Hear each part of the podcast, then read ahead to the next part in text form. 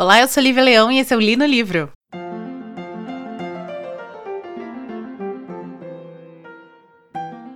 Então, continuando aqui o nosso especial de mês da criança, onde toda segunda-feira a gente vai dissecar um conto clássico. Dessa vez eu tô trazendo para vocês o grande, a grande dupla dos contos infantis, que é que são os irmãos Grimm, né? Jacob e Wilhelm Grimm, a, alemães. O primeiro nasce em 1785 e o último vai falecer em 1863. Eram de uma família proeminente, filhos de juristas. A mãe deles era filha de um deputado. Vão ter uma excelente educação até mais ou menos a morte do pai, quando o mais velho deles, que era o Jacob, tinha 11 anos. E aí eles caem meio que na miséria. Miséria não, né? Pobreza. Porque a mãe meio que vai precisar da ajuda da família para se manter, manter os filhos e tal. Mas uma tia da materna, né, da parte de mãe, vai conseguir mandar esses dois, essas duas crianças para uma escola onde eles vão se formar e, enfim, o resto é história. O que a gente precisa entender antes da gente entrar realmente na, no conto é que os irmãos Green eles estão na Alemanha. É, acho que eles nascem uma década depois da fundação do romantismo alemão, que começa lá com Goethe escrevendo Jovem Werther, tá bom? A gente já conversou por aqui sobre Goethe e Jovem Werther em algum livro romântico que eu resenhei, que eu não vou lembrar agora, mas a gente já, já teve essa conversa aqui. E aí, naquela época que a gente teve a conversa, eu falei para vocês que o romantismo, ele tem uma vertente que é nacionalista, tá? A gente tem isso aqui no Brasil também, quando a gente tem o romantismo aqui no Brasil. A gente tem a primeira, a primeira fase, que é uma fase nacionalista, a segunda fase, é, e é, que é uma fase mais é, dark, se não me engano, e a terceira fase, que é o, a transição para uma autoescola literária. O que a gente precisa entender é que esta fase é, ufanista do romantismo alemão ela vai proporcionar para os irmãos Green a ideia de reunir contos que estão sendo contados pela população da Alemanha. Então, gente, se vocês ouvirem um chocalho, é meu, meu, meu cachorro que tá brincando com o brinquedinho dele aqui, tá? Não vou tirar disso dele porque tadinho, né? Então o que vai acontecer é o seguinte: eles vão então lançar livros que no começo nada mais são do que contos do Perrault, do Charles Perrault que a gente já conversou sobre ele. Mas com o tempo, esses contos vão ser, na verdade, uma coletânea das histórias que são contadas naquela região germânica ali, que na verdade, na época era a Prússia, né, onde eles estavam morando. Então você tem que entender isso, que eles estão no berço do, do, do, romantismo, né? E estão vivendo a fase mais ufânica, a fase mais nacionalista desse, desse movimento literário. E isso que vai proporcionar, então, eles fazer é, é, criar essa coletânea de contos. São ao todo 53 contos que eles conseguem, então, coletar e estruturar o conto que a gente vai ver hoje, vocês vão ver que não é um conto que é a coisa mais bela escrita no mundo, muito diferente, por exemplo, da semana passada que a gente teve a Cereazinha, que era um conto belíssimo, escrito de uma maneira fabulosa. Mas a gente tem aqui então a grande estruturação, digamos assim, dos contos que a gente está acostumado, né? Por exemplo, Bela Adormecida, estruturado por Irmãos Green. Tá bom? O conto então que a gente vai conversar hoje chama-se A Dama e o Leão e é a base de A Bela e a Fera, tá? Não, Bela Fera não é um conto francês. Eu sei que o desenho da Disney se passa na França. Mas o conto original é alemão, tá bom? E vocês vão perceber que esse conto ele é absurdamente psicodélico. Porque ele, você vai ter a premissa, que é muito próxima da premissa do que a gente conhece de Bela Fera, né? Que é o pai que tem três filhas, ela vai viajar. Não é um cara pobre, tá? É um cara rico. As duas filhas mais velhas vão pedir é, ouro e, e joias preciosas, pedras preciosas de presente. Mas a irmã mais nova, que é a favorita do pai, por motivos óbvios, vai pedir só uma cotovia esvoaçante cantadeira. E essa cotovia não é encontrada facilmente até que o cara lá tá procurando, o pai tá procurando, encontra um jardim onde tem uma cotovia ele vai pedir pro criado dele pegar essa cotovia. Quando ele vai buscar, é, um leão aparece e fala assim: opa, que isso? Isso aqui não é bagunça, não, tá? Leão não é bagunça, não. Isso aqui é propriedade privada, tá bom? Que tá fazendo o que aqui? Tá roubando propriedade privada. E aí ele falou assim: não, não, por favor, é porque a minha, minha filha quer muito uma cotovia tal. E aí ele vai falar, então, vai fazer assim: olha. Você pode ir com a cotovia, não tem problema nenhum. Mas você vai ter que me trazer, em troca desta cotovia, a primeira coisa que te receber em casa. E o pai, na hora, fala assim: pô, mas a primeira coisa que me receber em casa pode ser minha filha. O criado que está apavorado, pensando assim: não estou ganhando o suficiente para isso, fala assim: não, meu senhor, vai que é o gato ou o cachorro, né? Aí o cara então aceita, topa, e daí a gente tem o resto da história. Se você não quiser saber o resto da história, não tem problema. É, eu vou dar a pausa dos nossos, nossos patrocinadores e aí eu vou continuar a contar. Mas saiba que ele é um conto muito curto, ele é um conto de 10 páginas, 12 talvez. E ele é um conto que muita coisa acontece sem um pingo de aproveitamento ou aprofundamento, no caso, dos personagens. Então você não tem toda a o relacionamento que você tem, por exemplo, da sereiazinha com a, a avó. Você não tem é, todas as situações filosóficas que a gente tem, por exemplo, no Graciosa e Persiné, você não tem. Você tem uma sucessão de acontecimentos que podem muito bem ter sido tirados de outros contos e colocados nesse, porque a impressão que a gente dá, é, que, a gente tem lendo Dame o Leão é essa, que houve um popurri ali de contos que eles juntaram numa história só e deram o nome de Dame o Leão. Tá bom? Enfim, vou continuar falando sobre o conto depois do nosso intervalo comercial.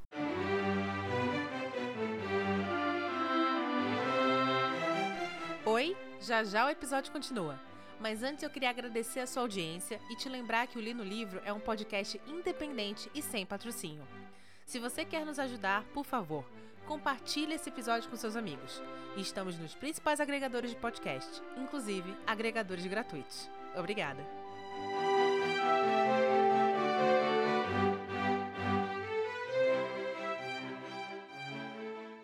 Pois muito que bem. O que, que acontece quando o pai chega em casa? Justamente a filha mais nova vem recebê-lo.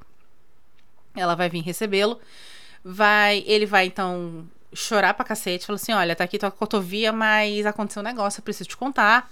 Vai contar para ela o que aconteceu, e ela é uma pessoa assim muito muito digna, fala assim: "Não, se você prometeu, eu vou, seja o que Deus quiser". E, e, eu vou lá pra, pro Castelo do Leão. E aí ele fala assim: não, porque. Isso é, isso é muito interessante. No conto original, todo mundo do castelo é leão, né? Não é só o, o a fera, né? Não, todo mundo do castelo, todos os. O, o, todo o secto do príncipe leão é um leão. São leões. E ela vai, chega lá, ela é muitíssimo bem, bem tratada. Isso começou a me pegar muito, porque para quem não sabe, eu não gosto de Bela e a Fera. Porque, primeiro de tudo, eu acho que o desenho animado, ele tem problemas seríssimos de estrutura de roteiro. E quando eu falo estrutura de roteiro, eu falo passagem de tempo. Você tem ela chegando no Castelo da Fera, é, tipo, ainda uma primavera, depois vira pro inverno. E aí você pensa assim, ah, ok, tá passando o tempo, né? Então as estações vão mudando. Só que aí tem uma cena que o pai dela tá falando com o Gastão, que ele fala assim, ah, ela tá desaparecida há dois dias. Gente, como assim? Eu acho que é, um, é, é uma é uma história que eu entendo que é um filme super bem super, super bem feito tecnicamente foi um dos motivos por sinal pelo qual concorreu ao Oscar de melhor, melhor filme na época. Mas, para mim, ele tem problemas seríssimos de estrutura de roteiro, tá? Então eu não sou chegada. Esse é o primeiro motivo. E o segundo motivo é, depois que eu cresci, que eu vim entender a problematização da Bela se apaixonar tão perdidamente pela fera, né? Um cara bruto, um cara que sequestrou ela, um cara que nunca tratou bem, que ao, ao, aos poucos foi mudando, tá, sei lá, eu acho que isso só reforça muito aquela coisa que é encurtida nas mulheres, e aqui isso é meu lado feminista falando, que a mulher forte de verdade muda o homem.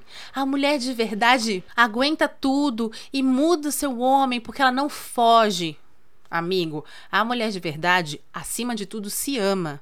A mulher de verdade, acima de tudo, tem a noção que vive no mundo onde ela é refém, tá? Da sociedade machista. E acima de tudo, ela vive no mundo onde ela tem a noção que a síndrome de Estocolmo que a gente vive diariamente é fruto do machismo, tá?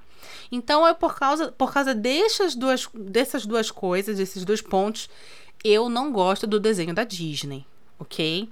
Não vou nem entrar no mérito do, do live action, tá bom? Vamos ficar só aqui, porque senão vai problematizar ainda mais. Mas então, particularmente, eu não gosto. Aqui, por mais que você tenha o, o negócio do vou trocar a cotovia por, por uma pessoa, o leão não tá, não sabe, né, que vai ser uma menina que vai vir. E dois, o leão fala assim, ó, me traz, pode ir embora e me, me manda a pessoa depois, o gato, o cachorro ou a menina. Ou seja, o velho lá, o pai, podia simplesmente não mandar porra nenhuma. Até onde eu sei, ele não deixou anotado com o leão o endereço dele. Tá, tá entendendo onde eu quero chegar? E segundo, é dito no conto original que ela, a, a moça, né, a mais nova, é muito bem tratada pelo leão e por todos os seus, seus leõezinhos ali desde o começo. E aqui a gente começa a primeira grande modificação. A segunda é que, à noite, o leão e todo mundo do castelo voltam a ser humanos eles não ficam para sempre como leões. E aí a gente não tem aquela situação do ai, o amor verdadeiro vai quebrar a maldição. O que acontece é que ela se casa com ele e eles voltam e começam a ter uma vida trocando o dia pela noite. Eles ficam acordados de noite, onde ela tem um contato com o marido em forma humana e todo mundo em forma humana, e à noite eles dormem porque todo mundo é leão. O que eu achei muito justo, na verdade. Muito inteligente. Pois muito que bem. A primeira irmã, a, mais velha, vai casar, chama. É, é, chama não, é. Eles descobrem que a mais velha vai casar e eles resolvem visitá-la. Ela vai sozinha, mais nova, todo mundo fica super feliz porque achava que ela tinha sido, sei lá, destroçada pelos, pelos leões. E ela fala assim: não, meu marido, na verdade, à noite vira, vira príncipe. Aliás, eu sou princesa agora, lidem com isso. E tá tudo bem. Quando a segunda irmã vai casar, são três irmãs, né? É, ela manda o convite pro casamento, ela resolve isso, só que ela fala assim: olha, vamos comigo, meu marido, Leão barra príncipe. E nessa fase ele já tem até um filhinho. Vamos comigo, tal. Aí ele falou assim: olha, eu posso até ir, mas longe do castelo, eu não posso ser tocado por nenhum facho de luz. Porque senão, e aí o negócio fica muito psicodélico, eu vou virar uma pomba que tem que voar por sete anos. De onde veio isso? Daí que eu tô falando, gente, que a impressão que eu tenho é que são várias histórias que eles juntaram numa só. O que faz muito sentido, considerando que provavelmente você tem variações muito diferentes dessa história. Eu já tinha ouvido essa versão há muito tempo atrás, só que ao invés de uma, uma cotovia era uma rosa e assim sucessivamente. Então, arrisco dizer que foi isso que aconteceu aqui, tá? Beleza, elas mandam construir então um, um negócio, tipo uma carroça toda fechada para ele ficar lá dentro, mas a madeira era muito nova. Eu adoro que tem uns detalhes nessa história que são muito, muito específicos. Mas, por exemplo, quem colocou a maldição no, nele para virar leão, ninguém fala sobre isso. Mas eles explicam que a madeira da carroça que fizeram era muito verde, então ela, está, era, ela estalou e aí abriu uma fresta e aí passa um faixa de luz fino como um fio de cabelo. Cara, é muito bizarro essa história, mano. E a escrita dos Greens é mais bizarra ainda. Enfim, ele vai virar uma pomba. Ela vai então deixar o filho dela e vai atrás desta pomba e aí essa pomba, essa pomba antes de sair voando fala para ela assim, ó, oh, a cada sete passos eu vou deixar uma gota de sangue e uma pena minha cair. Primeiro, pomba não dá passo, tá voando. Segundo, haja sangue e pena, minha senhora. Puta que pariu. E ela vai lá seguir o, a gota de sangue e a pena por sete anos. Até que chega um momento que ela não encontra mais, é porque ela então, né, pensa, ou morreu, a pomba morreu, ou ele voltou a ser homem. E aí, nisso, ela tá desesperada procurando, procurando ele. Aí, cara, aí fica surrealista o negócio. Aí o que, que ela vai fazer? Ela vai falar com o sol. E aí o sol fala assim: Olha, eu não vi, mas fui com a tua cara, então eu vou te dar um barril de ouro e quando você estiver muito aflita, abre esse barril. Aí ela vai falar com a lua. E a lua fala assim: Olha, também não vi, mas gostei de você, então vou te dar um ovo dourado, um ovo prateado. E assim ela vai juntando tesouros, assim. Cara, sei lá, me lembrou uma coisa assim do tipo assim. É, garota, minha querida garota, eu não sou assim de fino trato para selar este contrato. Minha luz é passageira, estou sempre por o tris. Aqui está um ovo para você. Tipo uma coisa assim, sabe? Assim, meu, é sério. Esse conto é muito zoado. É muito, muito zoado. Eu fiquei muito em choque porque eu tinha lembranças desse conto, mas na minha cabeça eram histórias separadas. E realmente parece muito histórias separadas. Porque assim, as coisas acontecem de maneira bizarra. Pois muito que bem. Aí ela não consegue nada da lua, não consegue nada do sol. Aí ela vai, fala com o vento do norte, ele não sabe nada também, vai falar com o do oeste, com o do leste. Aí o vento do sul fala assim: "Ah, eu vi uma pomba que se transformou num leão. E aí esse leão tá brigando, tá lutando com um dragão que por sua vez era uma princesa. Cara, você vai falar assim, mano, os caras beberam muito para escrever isso daí. E aí entram uns, umas quests estranhas, assim, tipo assim, ai, eles estão no mar, sei lá o quê, vai no mar, conta tantas plantas. E aí corta a décima segunda. Aí bate no. bate no dragão, ele vai virar uma princesa e o, e o, e o leão vai, vai voltar a ser príncipe. E aí tem um grifo. Gente, assim. É uma situação tão bizarra. E aí tem um grifo, e aí tu pula, pega o teu príncipe, pula nas costas do grifo. E vai ser feliz. E aí no meio do, do oceano, do mar, você tem que jogar uma noz pra nascer uma planta. E aí o grifo descansa. Cara, é bizarro. Eu vou resumir porque é muita coisa.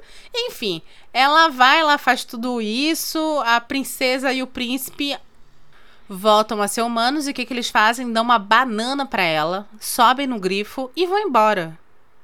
E vão embora. E ela decide ir atrás dele, porque, ai, ele é o amor da minha vida. Rapaz, se eu fosse essa mina eu ia atrás desse homem, mas não era porque ele é o amor da minha vida, não. Porque eu ia buscar vingança. Vingança! E depois que eu me vingasse, eu ia voltar pro meu castelo, onde eu deixei meu filho. E ia ser uma lindíssima rainha lá. Pronto. Pronto, porque é assim que a gente trata macho que esquece a esposa. Enfim. Nossa, fiquei puta. Beleza, aí esta mulher vai atrás deste príncipe, fica andando loucamente no mundo atrás dele, até que descobre onde tá o castelo onde tá a princesa e ele, né, esse príncipe escroto. E aí eles estão para casar. Ela chega lá no dia do casamento. Aí eu te pergunto, cadê o banheiro dos nominários? Não, mentira, não é isso que eu pergunto. Não. Aí eu te pergunto, bigamia não é crime? Aparentemente não na Alemanha. Aí ela chega lá, tá destruída, tipo, ai meu Deus, meu marido que é, vai casar com outra. Aí ela lembra do barril que o sol deu. Abre o barril, tem um vestido belíssimo, ela veste o vestido e entra de penetra no casamento. A noiva fica enlouquecida com o vestido e pergunta assim: ah, o que, que você quer em troca desse vestido aí? Ela fala assim: uma noite com seu marido, com seu noivo, a lua de mel.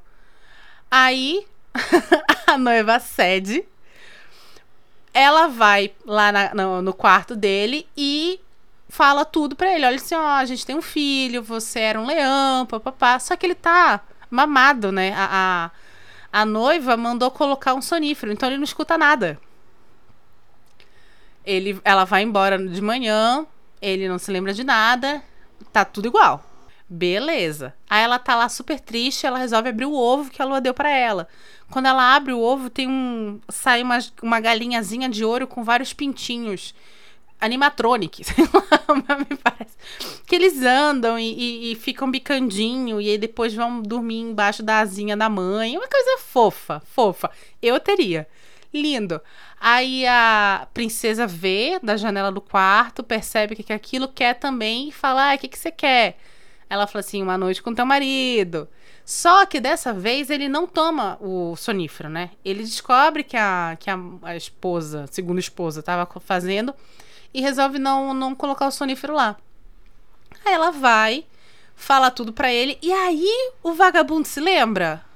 Aí se lembra sozinho, aí ele contou a história. Ah, é verdade, menina. Eu era casada contigo? Nossa, olha que coisa. Ah! Pelo amor de Deus! Vai contar a história pra outra que tu não se lembrava. Enfim, aí ele vem, ainda vem com o papo e fala assim: ah, não, porque a princesa jogou um feitiço em mim. Tá aqui que jogou um feitiço. Eu sei que feitiço é esse. Hã, sem vergonhice. Olha que absurdo. Ai, detesto essa história. Detesto. Não gosto mais dela. Gostava quando era criança, agora não gosto mais. Detestável essa história. Enfim, ela vai, pula em cima do grifo, que sei lá onde é que estava estacionado, pula em cima do grifo com, com o marido, é, atravessam lá o mar, parando no meio do caminho na, na, na, planta lá que ela que nasceu da noz, que ela deixa cair no mar, uma coisa sem sentido nenhum. Voltam para casa e reencontram o filho que agora está crescido, né? Um menino bonito, porque imagina, sete anos, né? Acho que ele era bebê, sete anos, sei lá mais quantos anos ela ficou procurando o marido com a, com a segunda esposa. Enfim, acaba o conto. Horrível conto. Horrível, horroroso, mal escrito. Muita coisa sem explicação. Muita coisa jogada ao léu, assim, sem, sem sabe? E não, e não vem e fala assim, ai, mas Lívia é um conto de fadas. Não é porque é um conto de fadas, não é porque é pra criança que tem que ser mal escrito, que tem que ser mal explicado eu super entendo é as variações que existem nessa história para retirar toda essa parte absurda de pomba. Muito ruim essa parte. Entendeu? Eu entendo isso, porque não faz sentido, é mal escrito. Mais uma vez, para mim, isso daí é outro conto que eles resolveram juntar, porque na cabeça dos Green fazia sentido. Não faz, Green, não faz. E é isso. Mas antes de ir embora, eu quero dar um recado. Meu querido amigo Sérgio Marques, que é apresentador do HQ, lá no canal da Maré Geek, Agora também é apresentador do Pitcast, o podcast da Piticas, da marca de roupas geek. Piticas, que é muito conhecida principalmente pela galera que frequenta a CCXP, né? No meu caso. E ele fez uh, um convite para mim para falar é, com ele, ter um bate-papo sobre adaptações para cinema e TV de livros de terror. É, esse esse bate-papo, esse mesa cast vai ao ar amanhã, no canal da Pticas, tá? No YouTube. Então, por favor, assistam, compartilhem com seus amigos. O Sérgio é um querido, o papo foi uma delícia e as pessoas podem também conhecer um pouquinho através desse desse podcast um pouquinho sobre mim e sobre o Lino Livro, tá bom? Se você gostou desse episódio, compartilhe com seus amigos. Nós estamos nos principais agregadores de podcast e nós temos um encontro marcado todas as segundas-feiras. Meu nome é Lívia Leão e esse foi o Lino Livro.